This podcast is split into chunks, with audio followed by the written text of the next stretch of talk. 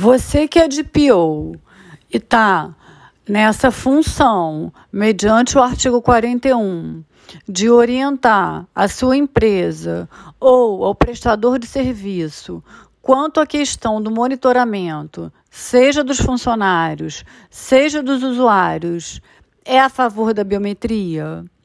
Então, hoje, o meu podcast é nesse sentido.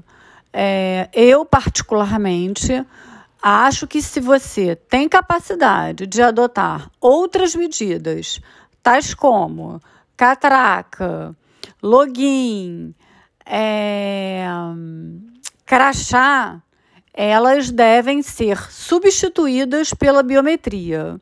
E explico por quê.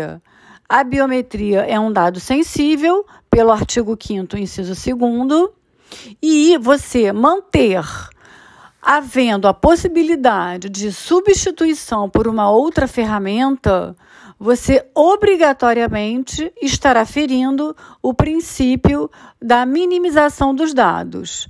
Portanto, hoje deixo a dica aqui para que vocês avaliem se vale a pena manter a biometria para monitoramento dos funcionários e usuários externos e se decidirem pela manutenção se existe a possibilidade de uma justificativa robusta e razoável para que seja apresentada à Autoridade Nacional de Proteção de Dados, ok? Beijos, até semana que vem, Daniele Garrão.